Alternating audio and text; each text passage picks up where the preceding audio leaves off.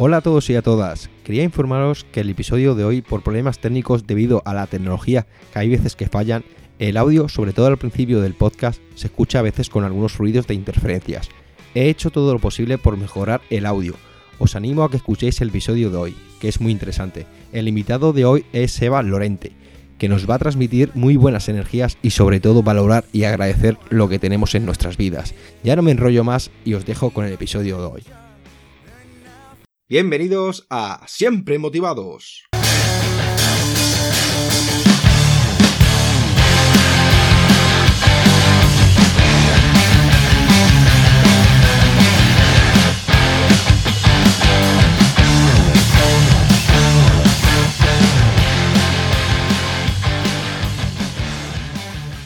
Bienvenidos a Siempre Motivados.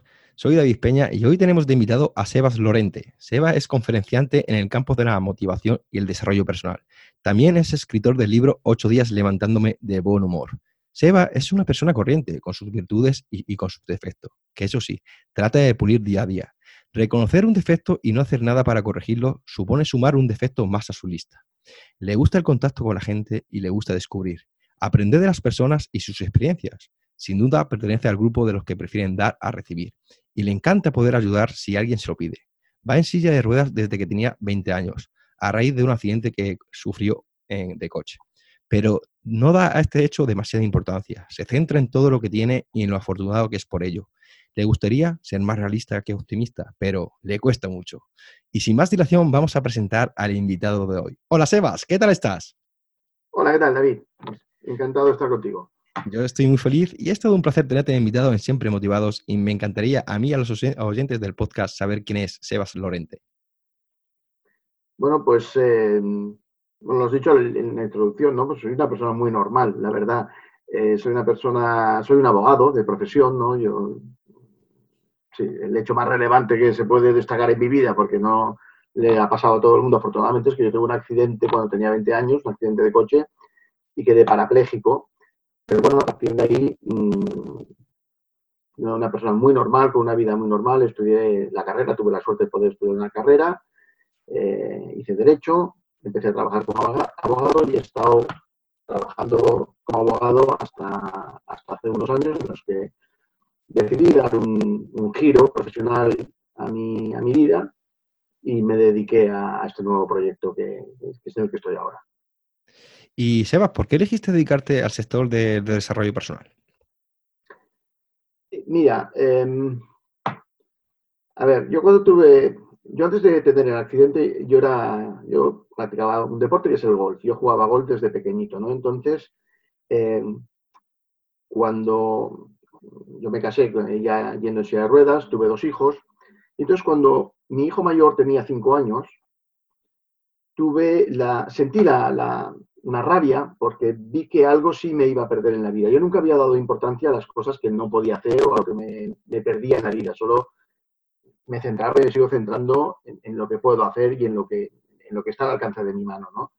Y vi que esto sí que me lo iba a perder. ¿no? Veía a mis amigos que con sus hijos pues eh, jugaban a golf y empezaban a enseñarles el deporte, a practicarlo con ellos, a, lo que es empezar junto a un padre y un hijo a practicar un deporte, ¿no? iniciar un deporte.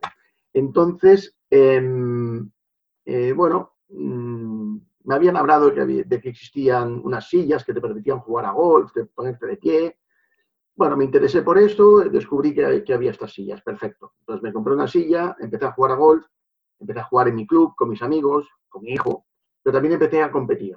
Empecé a competir, descubrí eh, que había un, un circuito europeo de golf adaptado, que es golf practicado por personas con discapacidad, con todo tipo de discapacidad, no solo personas que van en silla de ruedas. Y, empecé a jugar en estos torneos y descubrí un mundo. Descubrí toda una serie de gente, los jugadores del circuito, que eran personas que tenían unas vidas muy difíciles, muy difíciles, con unas discapacidades severísimas en algunos casos. Y me maravilló y me cautivó eh, el ambiente, la atmósfera que se respiraba ahí me quedé enamorado de, ese ambiente y, me sentía muy identificado. Entonces, eh, bueno, pues eh, empecé a pasar bastante tiempo con esta gente y aprendía muchísimo. Aprendía muchísimo y yo decidí en un momento dado pensé, oye, si yo muchas veces estoy, o, de hecho mucha gente lo piensa, ¿no? Esto dice, oye, la vida es de hacer aquello que a ti te llene, aquello que, si te lo puedes permitir, de hacer aquello que, lo que es tu sueño, ¿no? Y yo decía, oye, si esto me llena tanto, si explicar estas cosas, porque yo se las explicaba a mis amigos, se las explicaba a gente, y me sentía feliz explicando esto, y además veía que, que, que a la gente le interesaba, entonces sentía la necesidad de contarlo, y dije, oye, ¿y por qué no? ¿Por qué? Si puedo hacerlo, ¿por qué no? Entonces, claro, era un paso importante, dejar una vida, digamos, placentera, cómoda, de, abogado, trabajando en un buen bufete, y teniendo una vida pues, muy cómoda, a dar un salto de iniciar un proyecto, siempre apoyado por mi mujer, por supuesto, de, de dedicarme a, comunicar todas estas experiencias de vida, estos aprendizajes que yo tenía, esta forma o como, como yo creo que debemos entender la vida, lo que tenemos que valorar en la vida y explicarlo a la gente. Entonces pasó un episodio concreto que fue una, bueno, en un evento que me habían invitado a jugar, a participar en un torneo de golf, y me hicieron salir, sin avisarme, en la cena me hicieron salir a, que contara, dice, no, sal ahora y da, da, das una charla. Yo, pero una charla de qué, ¿no? De, que aquí, aquí te pillo, aquí te mato en toda regla, pero ¿de qué quieres que hable y tal? Cuando salí a hablar, improvisé. Y estuve como 40 minutos hablando. Y al acabar la, la charla, bueno, de hecho, al día siguiente, en el desayuno, porque nos quedamos a dormir ahí, eh, todos los participantes en el evento, me vio una señora de 60 años y me dijo que, que le había gustado mucho la charla, etcétera, etcétera. Yo se lo agradecí, pero me dijo una cosa que me marcó bastante. Me dijo que ella había tenido, hacía un año, un año y pico, había tenido un, bueno, un problema en su vida y que había sufrido una depresión y que, y que, bueno, por ese motivo llevaba un año, un año y medio, hace un año y medio el problema, llevaba un año y medio que, que se tomaba cada mañana una pastilla para, contra la depresión. Y yo le dije, bueno, pues eh, bueno, esto es un episodio pasajero, ya verás, no te preocupes, esto pasará, seguro, lo vencerás. Y dijo, no, no, no, si lo que te quería decir es que esta mañana cuando me he ido a tomar la pastilla, me ha dado vergüenza tomármela. Ostras. Claro, que me digan esto, eh, me, impactó mucho lo que me dijo esa señora. Yo pensé, oye, ¿con esto puedo ayudar a alguien? Yo realmente simplemente contando mis experiencias o contando mi forma de entender la vida, como lo que yo creo que, lo que yo necesito contar, lo que yo siento la necesidad de contar, ¿con esto ayudo a la gente? Entonces fue el, el, el, momento decisivo para hablar con mi mujer y decirle, oye, eh, voy a intentar dedicarme a esto, porque esto me, esto me llena, esto, esto me, me, me llena como persona, me hace sentir, mm, me hace sentir útil a los demás mucho más que el trabajo de abogado. Yo como abogado soy útil a mi cliente solo, ¿no? Y de esta manera creo que puedo ayudar a mucha más gente. Inicié este proyecto y este fue el motivo por el, por el que me lancé a esto y desde entonces, eh, bueno, luego, luego ya empecé a escribir. Eh, escribía también para mí, tampoco... Eh, yo, soy, yo digo que yo no sé escribir, ¿no? Yo, soy abogado, yo no soy escritor, no, no, no nunca un curso de, de escritura ni nada, pero escribía cosas, para mí, pequeños relatos, historias, anécdotas, y se las dejaba ver a gente, amigos míos y tal, y, y ostras, les gustaba y me decían, me animaban y decían, pero ¿cómo voy a escribir un libro? Y yo, pero, pero, si no tengo ni idea, ¿cómo, cómo quieres escribir un libro? Pero bueno, mm, mira, la vida es así y, te lleva a sitios, coges caminos que, que, tú no te los planteas y de, de, repente te encuentras en el camino y así fue. El manuscrito le llegó a, a la editorial, bueno, a, a Liempers del Grupo Planeta, ni, ni más ni menos, y me dijeron que lo querían publicar bueno, publiqué el libro, estoy encantado, ha funcionado de maravilla, o sea, todo sorpresas y agradables para mí, ¿no? El libro está ya en tercera edición en, un año y, y, bueno, esto me anima, pues también sigo escribiendo, escribo, ahora estoy escribiendo ideas sueltas que no están estructuradas, pero seguro que las acabaré entrelazando y, y convirtiéndolas en un libro.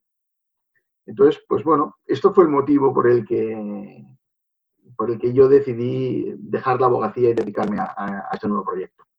Pues Eva, me alegro mucho de que tu libro vaya, esté triunfando como lo está haciendo y que guste. Y la verdad es que hay una cosa, por ejemplo, como tú has comentado, ¿no? El poder llegar a las personas, ¿no? Con, con esa charla, con esa conferencia, como hablando, ¿no? Como expresándote como tú eres, ¿no? Y contando tu, tu experiencia, tu, tu historia, ¿no? Y la verdad que yo eh, me siento identificado en ese sentido, ¿no? Porque yo creo que escuchar historias, eh, por ejemplo, de superación, en mi caso, ¿no? Eh, por ejemplo, el psicoterapeuta Walter Riso tiene un libro de cómo no morir de amor, ¿no? Y entonces, claro, yo en mi caso, ¿no? Como me dejó mi expareja, pues a mí me ayudó mucho porque el libro plasmaba, pues, terapias que hacía él, ¿no? Entonces lo plasmaba en su libro. Entonces muchas veces había historias que yo me sentía identificada con esa historia. Entonces, al sentirte tú identificado, dices, joder, si esa persona ha podido salir, ¿por qué yo no? Pero claro, eh, yo en tu caso, por ejemplo, que en una situación, pues mm, ya no es, eh, bueno, eh, quedarte en silla de ruedas, ¿no? Sino el momento del accidente, el vivir esa experiencia, ¿no? del accidente, ¿no? Todo eso tiene que ser bastante duro. Y espero nunca vivirlo, que nadie, vamos, que las personas que escuchen esto tampoco, ¿no? Pero aquí estás, ¿sabes? Y, con buen humor y lo que me gustaría, me gusta de ti, ¿no? Y que todos podamos aprender de ti y de tu pensamiento y de, esa alegría que, con la que te levantas, ¿no? Y por eso me gustaría que nos hablaras del libro Ocho días levantándome de buen humor. Bueno, el, libro ya, te, he dicho antes, ¿no? Cómo surgió la idea. Bueno, yo iba escribiendo historias y, el libro son, cuenta ocho historias, por eso se llama Ocho días. El título tiene, es una curiosidad, ¿no? Son se llama Ocho días levantándome de buen humor porque son ocho capítulos. Si fuera nueve capítulos serían nueve días levantándome de buen humor. La realidad es que yo tengo la suerte, porque es una suerte, de que me levanto siempre de buen humor. Pues sí, me levanto cantando y, mi mujer está hasta el gorro ya de mí porque desde los Rolling Stones hasta la Macarena hasta, qué sé yo, Marisol, lo que sea. Lo que, la primera que me viene a la cabeza y no paro hasta, hasta después de la ducha, yo creo que no paro de cantarla, ¿no? Y, y, me preguntan mucho, la, verdad es que me preguntan mucho, ¿y cómo lo haces, no? En las entrevistas, me dicen, lo primero, ¿cómo se hace para levantarse? ¿Cómo puede hacer uno para levantarse siempre de buen humor? Mira, no lo sé y sí lo sé. Primero has de tener la suerte, ¿no? Has de tener la suerte. Pero yo creo, yo creo que el truco o el secreto o algo que puede ayudarnos mucho es si te acuestas agradecido. Te acuestas agradecido con todo lo que tenemos, con lo que tienes. Si te paras a pensar en todo lo que tienes. La gratitud, que antes hablabas tú de la gratitud, eh, mira, Cicerón decía que la gratitud no es solo la principal de las virtudes, sino la madre de todas las demás. Yo tengo un problema y tú tienes un problema y mi mujer tiene un problema y mis hijos tienen problemas. Es normal tener problemas. No tenemos que tener miedo a los problemas. Tenemos que vivir, no, podemos permitir que un problema condicione nuestro carácter, nuestra forma de ser. Yo cuando tuve el accidente, es un problema muy gordo para la gente y para mí, no, no, no lo voy a negar. Yo tuve la suerte también, si quieres, por mi carácter, por mi actitud, por lo que sea, no me vine abajo en ningún momento, en ni un solo momento. Pensaba, bueno, pues ya veremos cómo se desarrollan los acontecimientos, ya veremos cómo será el futuro. De momento, ¿ahora qué puedo hacer? Ahora me da igual, no, me voy a amargar con pensamientos negativos, pensando en lo que he perdido, en lo que podría tener, lo que... No, pienso en lo que tengo. Y si tú te paras a pensar, incluso yo, que te lo digo yo, que soy una persona que va en silla ruedas, yo miro mi vida, te la cuento a ti, y dices, bueno, ¿a quién tengo que matar para tener esta vida? Lo tengo todo. Tengo, estoy felizmente casado tengo dos hijos. Vivo, ya, no digo que vivo en un pueblo como Siches, que es maravilloso, ¿no? Pero es que vivo a, a, 30 kilómetros de Barcelona, tengo el aeropuerto al lado, tengo el AVE, tengo... E, e, esto parece tontería, esto lo consideramos normal, pero esto no es normal. Yo creo que tenemos que dar gracias por todo lo que tenemos, pero sobre todo valorarlo, porque no lo valoramos. Tenemos cosas que es normal vivir en Siches. No, mentira, no es normal vivir en Siches. ¿Por qué hay un señor que se ha quedado sin trabajo, no ha podido pagar su hipoteca o lo han desahuciado y que lo último que se pensaba hace cinco años, ya no hablo de, personas que vienen inmigrantes, no, no, de personas que están con un trabajo que tienen, lo pierden y hoy, hoy estarán en el contenedor buscando comida. Hoy. ¿Por qué ellos y no yo? Yo doy gracias por esto. No paro de dar gracias. Doy gracias por todo lo que tengo. Valoro todo abro la nevera y tengo comida. Pues yo doy gracias por esto. Ahora me voy a ir a un sitio, cogeré mi coche. Yo doy gracias por poder conducir. Cuando tuve el accidente, podía haberme quedado tetrapléjico. No podría conducir, no podría usar los brazos. Podría haberme matado. Es que doy gracias por tantas cosas y si me paro a pensar, ahora estoy, mira, en mi casa con, con el ordenador hablando contigo en una entrevista. Pero hay mucha gente que está sufriendo constantemente. Y yo no, yo, ¿de qué me puedo quejar? ¿De que voy en silla de ruedas? Te digo la verdad, no tengo derecho. Se me caería la cara al suelo de vergüenza si yo me quejara. Porque tengo una vida tan afortunada, pero tanto. Entonces, esto, darme cuenta de esto, valorar esto, te hace sentir, pues eso, grato, te hace sentir feliz.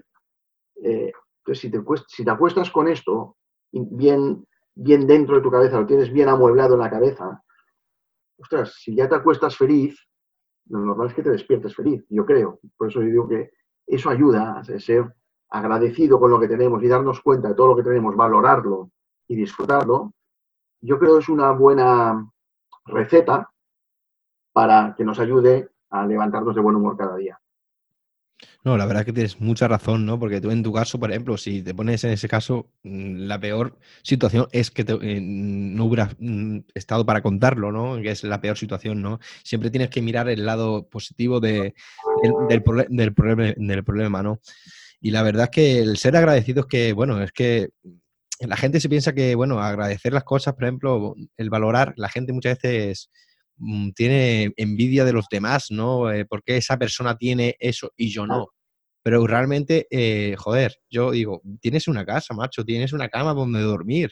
Eh, levantarte cada día con una, por ejemplo, yo ahora que estoy viviendo con mis padres, tener a, mis padres aquí al lado y disfrutar de ellos, ¿sabes? Yo voy a, mi, a poder ir a hacer deporte, ¿no? Cada mañana, el poder ir a mi campo en el chalet y tengo un pastor alemán precioso y de estar con él, pues esas cosas, esos pequeños detalles, son pero muy importantes, perdona, perdona David, son, son pequeños detalles. o sea, yo creo que eh, la gente en general tiende a quejarse mucho, mucho, tiende a quejarse, tiende a, mirar lo que dices tú, a mirar lo que no tienen, ¿no? Entonces, yo a toda esta gente me gustaría ponerle cara a cara con una persona que realmente tenga derecho a quejarse. Y que se lo diga, que se queje delante de la cara de esta persona se le caería la cara al suelo de vergüenza. Gente que lo que dices tú, que tiene una casa, pero que tiene un piso, que gente mataría por vivir en ese piso. Que tiene una situación, o sea, nosotros, tú y yo, yo no conozco la guerra. No sé lo que es la guerra como concepto, pero yo no conozco la guerra, no la he vivido. No conozco el hambre. Pero hay gente que lo, que lo, que lo vive. Hay gente que sale de su casa y no sabe si a la vuelta de su casa estará su familia. Esto no existe para nosotros. Esto es otro mundo ostras, pues yo doy gracias por esto. Constantemente. Pero no, la gente no lo valora. Es normal, esto es normal. Eso es para otra gente, para, otras, para otros países, es otro mundo. Bueno, sí, ¿y por qué no es el mío? Porque podría serlo. Pues yo doy gracias de que no lo sea. La felicidad para que la buscas. Para nada más que para ser feliz. O sea, es un fin en sí mismo. Todo es buscar la felicidad. Entonces, yo voy a buscar en mi vida todo lo que me acerque a la felicidad y todo lo que me aparte de la amargura. Entonces, la pregunta es, ¿me hace, y si no, fíjate, sobre todo en los temas materiales, de riqueza, de, esto, de comprarme esto, tú piensas en la gente que ya es rica y que reflexiona y que profundiza, al, cabo del tiempo, cuando son mayores, pregúntale si les ha hecho feliz eso. O le pregunta, ¿a ti qué te ha hecho feliz en la vida? crear un imperio, comprarte el mejor coche, la mejor casa. ¿Eso realmente te ha hecho feliz? Y siempre la respuesta es contraria. Te dicen, no, a mí lo que me ha hecho feliz es mi nieto. A mí lo que me ha hecho feliz es mm, lo que sea, alguna cosa que es humana, que no es material. Por eso, el error, y por eso yo esto incido mucho en mis charlas de, ostras, el, Sí, sí, yo, ojo, yo estoy encantado de tener un buen coche, de tener un buen móvil y tal, pero esa no es la meta, esa no es la meta. Esos son elementos accesorios que no puedes convertirlo en tu finalidad en la vida, no, no. Tu finalidad en la vida es ser feliz. ¿Tú conoces a alguien que no quiera ser feliz? No que no lo sea, que no quiera. Yo no conozco a nadie. Todos queremos ser felices. Todos queremos ser felices. Pues si sabes que este camino no te va a llevar a la felicidad, coño, déjalo, coge otro que sabes que sí te va a llevar. Esto yo creo que tenemos, por eso digo yo, mira, yo a lo mejor como abogado ayudaba a mi cliente y con esto a lo mejor si tengo a 200 personas en una sala, pues a lo mejor de las 200 ayudo a 20, pero ya no ayudo a una, ¿entiendes? Son 20 y 20 y 20 y 20 más. Yo por eso me, no sé, a mí me, gusta dedicarme a esto. Yo creo que eh, la sociedad que vivimos hoy en día es muy materialista, ¿no? Y, más hoy en día con las redes sociales, ¿no? Y el, sobre todo en los, anuncios que hay, ¿no? De las marcas, que cada vez más marcas, ¿no? Y, pero yo, por ejemplo, te compré un móvil, por ejemplo, ¿no? Eh, te hace feliz, eh, yo qué sé, un día, porque te, mm, ya está. Porque luego sale otro mejor y quieres el otro mejor, ¿no? Que es, mm, para mí, yo esas cosas mm, la, ya, mm, vamos, las dejé de valorar hace mucho tiempo ya, ¿no? Al principio sí, cuando eres joven, pues bueno, eres un niño, ¿no? Y no te das cuenta de que ese dinero gastado, pues te puede venir bien en otros proyectos, ¿no? Por ejemplo, yo sé, en, invertir, por ejemplo, el proyecto este mío, que estoy, yo no tengo beneficios, pero puedo, estoy aportando a la gente, pues, una motivación, una inspiración, yo qué sé, puedo, puedo ayudar a alguien, ¿no? A alguien ayudaré, ¿no? Entonces yo me siento súper agradecido por esto, ¿no? Bueno, pues ya hablando más a la entrevista, enfocándonos en la entrevista, ¿cuáles son los problemas más frecuentes de las personas que se ponen en contacto contigo o cuando terminas una conferencia, gente que, como tú has dicho, de la mujer, ¿no? De que desde que le, da, que le daba vergüenza tomarse la pastilla. Sí. Mira, eh, a ver, las preguntas que me hacen eh, después de las conferencias, muchas, también depende mucho del, público que tenga delante, ¿no? No es lo mismo que tenga a gente joven, que tenga eh, a gente más adulta. Eh, los jóvenes lo que más les impacta a los jóvenes siempre es que, cómo hiciste para superar, si tuve un momento, cuando tuve el accidente, si me hundí, y ya te he dicho yo que no, y, pero es lo, que les llama la atención. Luego, piensa yo las conferencias, fundamentalmente doy conferencias para empresas, también doy para, para jóvenes en materia de bueno, doy un ciclo de conferencias con la Fundación Avertis, que voy a colegios, y les digo pues a los chicos de bachillerato que empiezan a salir por la noche, a ir en moto, en coches y toman drogas, toman beben alcohol y tal, pues eh, no les digo lo que tienen que hacer ni lo que no tienen que hacer, yo soy su padre, ¿no? Y, ya son bastante listos ellos, que yo creo que son muy listos los jóvenes, pero bueno, les digo, les digo la, la realidad de lo que hay, porque yo lo he vivido, porque conozco mucha gente que lo ha vivido y, no, no, les alarmo del del peligro que pueden tener, ¿no? Sino les digo las consecuencias y sobre todo les digo, oye, yo os digo lo que hay, luego decidid vosotros. No, no, no hagáis lo que, yo, lo, que yo os diga, no tenéis que hacer esto. Vosotros decidid, pero os doy información a la, para que podáis tomar la decisión que yo creo es la correcta, pero allá vosotros, ¿no? Y luego, cuando doy charlas a, empresas, eh, pues los problemas, pues pues si son, por ejemplo, para, para, empleados de la, empresa o para directivos y tal, pues están muy, por ejemplo, muy preocupados con el, ambiente de trabajo, con buscar la felicidad, procurar la felicidad del empleado, eh, que haya un buen ambiente de trabajo. Y, bueno, yo lo que les digo bastante es, no, no, si está muy bien todo lo que hacen las empresas, de, buscar el mejor espacio, eh, buscar diferentes elementos que puedan ayudar o contribuir a que el empleado se sienta a gusto en la empresa y vaya a gusto a trabajar y tal. Pero yo a los empleados a todos les digo, oye, muy bien, sí, pedir, podemos pedir todo lo que, lo que se nos ocurre, tendremos mil ideas que seguro serán buenísimas para que la empresa haga algo para que contribuya a nuestra felicidad y a nuestro bienestar. Pero, ¿y tú qué haces? ¿Tú en qué contribuyes? ¿Qué haces tú para contribuir tú, a nivel personal, tú, individualmente? ¿Tú qué haces? Porque es muy fácil pedir que otros hagan 50.000 cosas para que yo sea más feliz. ¿Y tú qué haces para hacer más feliz a los demás? Esa es la pregunta que yo les hago. Y les invito y les doy consejos o, ideas eh, sobre cómo pueden contribuir ellos a, que su espacio de trabajo pues sea más agradable y que vayan todos contentos y, o al menos todos lo contentos que puedan ir o que no vayan de, mala gana, sino que, trabajar, que es un, el trabajo es un sitio donde estamos muchas horas al día, pues que no sea un, mal trago ir ahí, ¿no? Sino, pues claro, para eso no solo hay que pedir, sino que hay que, hay que dar, hay que contribuir, hay que aportar y hay que compartir mucho. No, es que para, recibir hay que dar. ¿Sabes? Pues si no, eh, hoy en día, bueno, el ser humano es egoísta por naturaleza, ¿no? Pero es que la verdad que cuando pasas los años te das cuenta de que, que no puedes, a ver, eh, eh, recibir, recibir, recibir sin dar nada a cambio, ¿no? La vida te va a dar lo que te tenga que dar, pero tú no has de pensar en qué te va a dar la vida. Has de pensar en qué vas a dar tú. Olvídate de lo que te vayan a dar a ti, lo que recibas a cambio.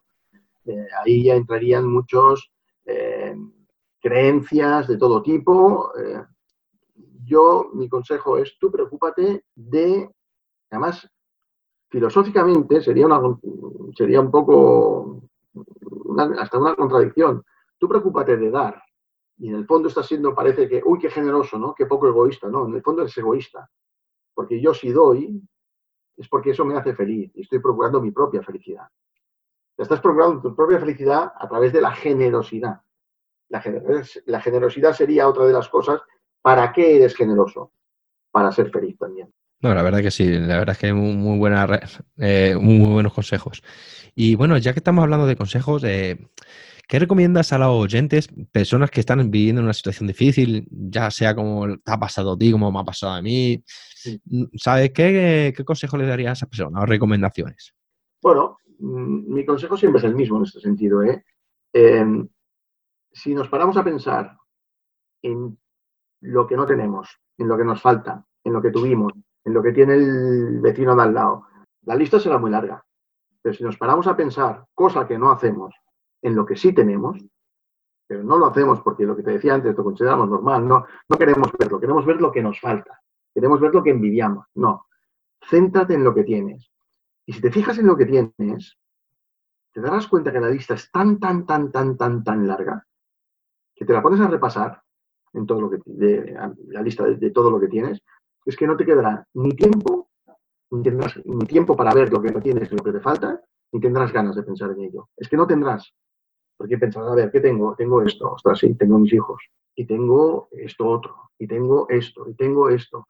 Pero fíjate en cosas que las tienes a, que las tienes a tu lado, que, que no lo sabes. Abrir la nevera y tener comida, fíjate en esto. Tener tu coche, tienes si un club, tienes tus amigos, te quedas por la tarde para ir a un sitio y, qué sé yo, para jugar a los bolos, para hacer lo que sea, quedas con tus amigos o te vas con tu novia al cine y no tienes miedo de lo que va a pasar al salir del cine y no tienes miedo de que a tus padres, a tus seres queridos les pase una desgracia que otra persona, o no sé, o que estén en una situación que otras personas soñarían. Es que es un sueño para ellos, ¿no? Es un sueño para ellos. Mira, yo te voy a poner un ejemplo, un ejemplo, eh, pues, o sea, no, quiero que se me entienda mal o se me interprete mal, pero yo pienso una persona cuando aquí, eh, aquí se, queja la gente, por ejemplo, políticos, o, bueno, aquí esto estamos en, eh, aquí no hay derechos porque, porque tal, porque los derechos, porque se vulneran nuestros derechos, porque tal, porque esto es un país, un, estado opresor, porque tal, porque, bueno, muy bien. Yo me imagino esta persona diciéndoselo a, un, a una persona que ha venido desde África, jugándose la vida, dejando ahí a su familia, a sus hijos, dejándolos a su suerte. Y ha llegado desde África porque, porque ahí los van a matar. Y, intenta aquí. Y, entonces que, que, que, venir aquí, que para ellos esto es un sueño, el paraíso, el, paraíso terrenal es esto. O sea, no, España o Italia, Europa, la comunidad en la que vivimos, ¿entiendes? Esta comunidad que para nosotros es normal y de la que nos quejamos, que le digan a este tío, no, no, es que este Estado es opresor, aquí no tenemos, aquí, aquí no tenemos derechos. ¿Y quieres que te cuente yo lo que es no tener derechos? ¿Quieres que te cuente yo lo que es un, Estado opresor? Entonces, aquí estamos quejando. No, por favor, deja de quejarte de todo lo que te puedes quejar. ¿Qué motivos tenemos? Eh? Ojo, yo no digo que no hay que quejarse, no, no. Sí hay motivos para quejarse, pero hay tantos motivos para sentirse agradecido y para dar gracias. Es que lo que decía es que, es que no tengo ninguna ganas de mirar al otro. Tendré que mirar puntualmente. Oye, mañana se muere mi madre, ¿cómo no me, no me voy a quejar y voy a estar triste? Claro, pero, pero esto es una cosa puntual que, que me, me, dará la tristeza que me tiene que dar. Claro que me la tiene que dar pero esto no me quitará de donde estoy viviendo. Entonces, motivos para quejarnos. Pierdes el trabajo, no sabes lo que vas a hacer, qué va a ser de tu vida, tienes todas las incertidumbres, sí. Pero a la vez que te pasa todo esto, tienes tantas, tantas, tantas cosas que esta situación desdichada te invita a no mirarlas, te invita a mirar, a, es como, como, como, como una droga, no te hace mirar lo malo, te hace mirar lo malo. Pues no, resístete a eso y mira lo bueno, siempre, siempre mira lo bueno. Entonces, este es el consejo que doy yo, mira lo bueno, lo malo está, no, no, no, no, le, no dejes de mirarlo, pero míralo el mínimo tiempo posible, o sea, puntualmente, solo cuando sea estrictamente necesario y el resto del tiempo dedícate a mirar lo bueno, chico. Sí, sí, la verdad que muy buenos consejos. Yo la verdad, como tú has dicho, no, yo en 2006 eh, estuve de misión humanitaria como soy militar en Kosovo. Sí. Y ahí realmente estuve seis meses, ¿no? Y realmente ahí te das cuenta de la suerte que tenemos, los, por ejemplo, aquí los españoles, ¿no?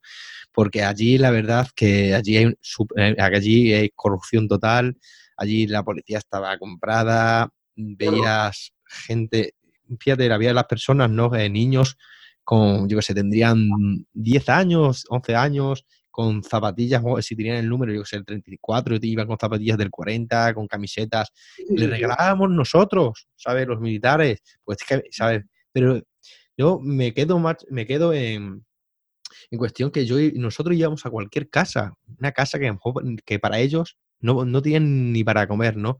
Pero ellos se desvivían con, por nosotros. ¿Sabes? Y nos, ofrecían comida, bebida, nos ofrecían todo con cariño y con amor. Cuando no tienes ni para ellos. ¿Sabes? No, no, y yo, ahí te das cuenta, y yo era un chaval, ahí yo, yo tenía 20 años, porque yo entré en ejército con 18 años recién cumplidos.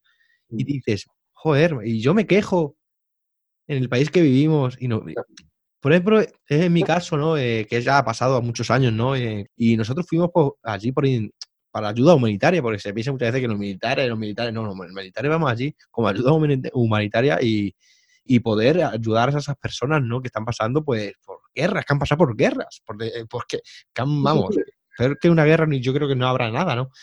Pero realmente te hace abrir los ojos, ¿no? De que decir, y yo me voy a quejar porque, porque no me puedo permitir hoy, yo que sé, salir a cenar hoy a, yo que sé, a un bar porque no tengo dinero o porque no llego al final de mes Vivimos en una sociedad que la gente tiene, le da una cierta vergüenza eh, reconocer o decir abiertamente que, ha tenido que, bajar uno o dos peldaños en su nivel económico o en su nivel de vida.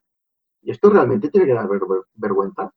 Es un problema decir a mí, a una persona, oye, vamos a hacer afuera. Decir, no, yo no voy porque, porque no me va bien gastar este dinero. No, la gente dice, no, no, yo no voy porque me encuentro mal, me duele la cabeza. ¿Es, es algún deshonor? ¿Alguna deshonra no tener dinero? Yo no lo veo así. Yo no lo veo así. No, oye, no, no, no tengo dinero, que tengo salud, ¿eh? O sea, hay, hay 50.000 cosas antes que preferiría tener, que, o sea, que prefiero tener antes que tener dinero, pero 50.000. Entonces, la gente, vivimos una sociedad que, que ay, es que eh, tienes que aparentar, tienes que demostrar, pero tienes que demostrar o aparentar, ¿qué? Una tontería.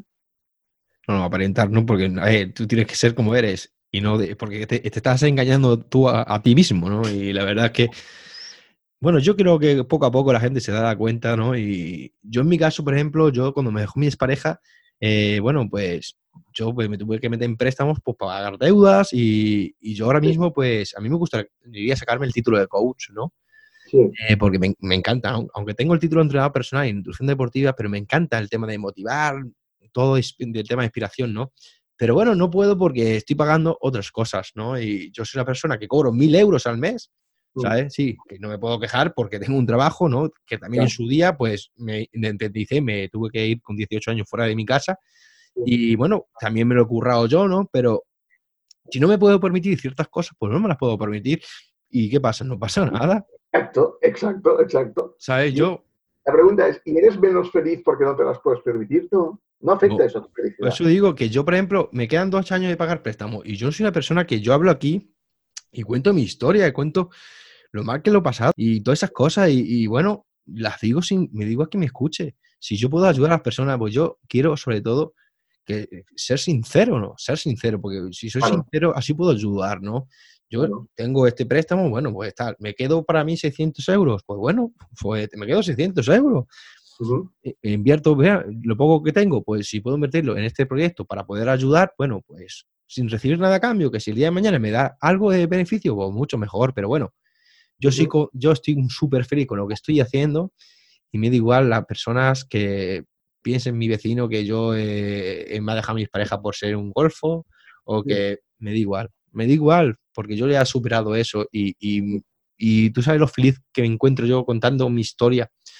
¿Sabes? Que, que, sí, que mucha gente pues no la cuenta por el qué dirán, ¿no? Pero, pero lo, mm, yo, por ejemplo, lo feliz cuando, te, cuando sueltas tu problema y que lo escucha la gente, ¿no? Y realmente con esa puedes ayudar a otras personas, ¿no? Y la verdad es que es súper precioso. Y no, no tener ese ego, ese ego de que, de que pensarán, de... No, no.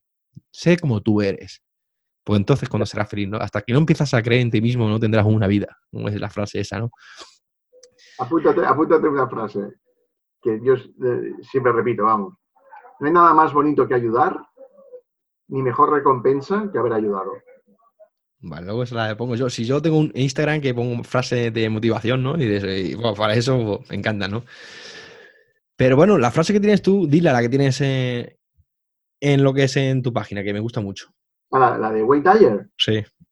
Es maravillosa. O sea, fíjate que, que, yo, que bueno, estoy, ponía cada día un tweet que ponía tantos días levantándome de buen humor y cada día ponía una frase que siempre era mía, una frase, cada día, cada día, cada día, he puesto más de mil frases. Pues la frase que escojo para mi web no es ninguna frase mía, es la de Wendayer, que es maravillosa, que dice que, vive de tal manera que si alguien hablara mal de ti, nadie le creería. Es brutal. No, no, este que sí, que... Es el objetivo mío en la vida. Que seguramente no lo conseguiré porque, porque tengo un pasado, y seguro que alguien hablará mal de mí, tanto del pasado como del futuro, pero la meta, lo que, lo que, lo, que lo alcances o no, la dirección que has de seguir es esta. Vivir de tal manera que si alguien hablara mal de ti, los demás no le creerían. No, la verdad que la frase, si la analizas, pues es brutal, ¿no? Porque, bueno, que sí, que todo el mundo hemos tenido nuestros errores, ¿no? Y, bueno, de esos errores aprendemos, ¿no? Pero, bueno, que y tendremos errores. Hemos tenido. esta vida. Tendremos, Hombre, que si no la vida no tendría sentido, ¿no? si no, sería muy feliz, seríamos felices siempre, ¿no? Pero bueno, todas las personas que están en tu alrededor, ¿no? Personas que realmente que tú quieres que estén, ¿no? Si, si esa persona mm, le gustas, mm, sabes, estás haciendo las cosas bien. Pero vamos, que el primero que tienes que gustarte eres a ti mismo, ¿no? Que si tú te gustas a ti mismo, la gente que está a tu alrededor es que le gustas, ¿no? Y e, eso, ¿no? Y bueno, gente tóxica, pues yo, por ejemplo, en mi caso, pues cuando me pasó eso, pues yo me, pues me juntaba con gente tóxica y pues sí, me juntaba con gente tóxica. También yo era tóxico como pasa a otras personas, ¿no? Porque en ese momento mi, mi estabilidad mental no estaba mm, muy bien en ese sentido, ¿no?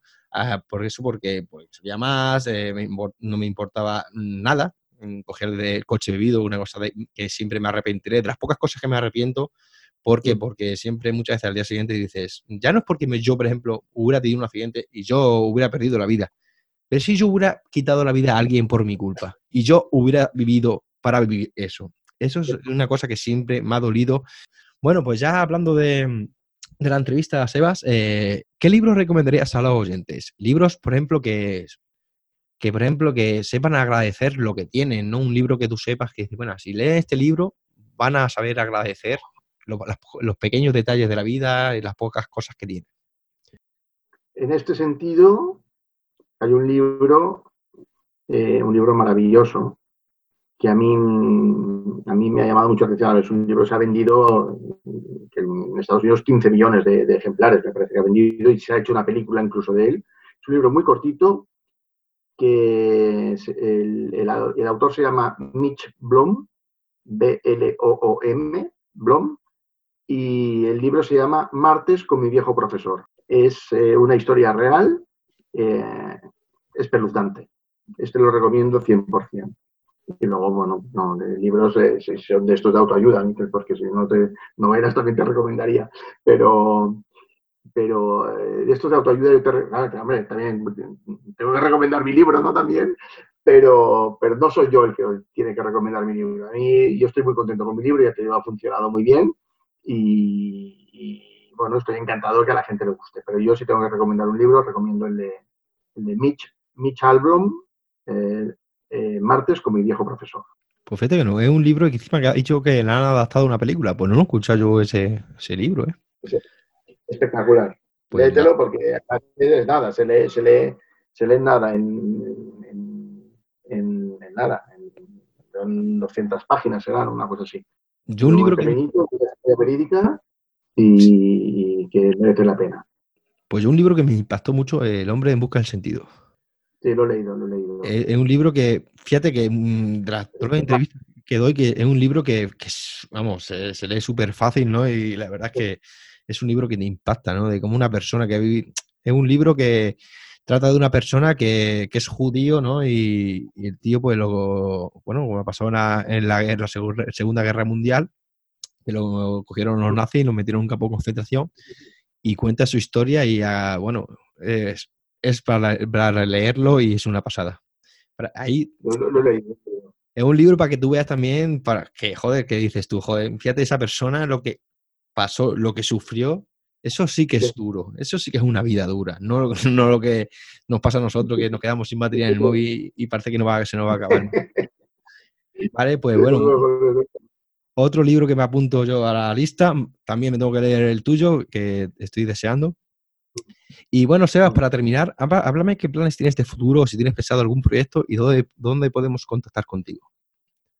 A ver, eh, como no soy muy raro proyecto, mi proyecto es seguir siendo eh, tan feliz como soy ahora y que mis problemas de futuro, que los tendré, no, no, no, no mermen esta felicidad más de lo necesario. Yo lo que quiero, mi proyecto en la vida es ser feliz, lo consigo, y quiero seguir siéndolo, ¿no? Este es mi proyecto. Proyectos de, ya sé que te refieres a proyectos de negocio, de trabajo, pues seguir haciendo lo mismo, seguir dando conferencias, que me llena muchísimo, eh, seguir escribiendo, porque estoy escribiendo, ya te he dicho antes, estoy escribiendo ideas que luego las acabaré ordenando y, haciendo un libro con ellas, estoy seguro de ello. Y bueno, tengo sí la idea también de que a lo mejor dar el salto y, y empezar a hacer lo mismo también por Latinoamérica, pero no lo sé, no lo sé, tampoco, tampoco me quita el sueño, ¿eh? ya te digo, mis proyectos, mira, mi proyecto inmediato es esta tarde irme a ver a, a, los viejecitos que están en la residencia geriátrica del Hospital de Sitges, que voy dos tardes a la semana a estar con ellos y, estar con ellos a mí es una de las cosas que, más disfruto de cada semana. Ese es mi proyecto inmediato. Lo demás, ya te he dicho, ser feliz y.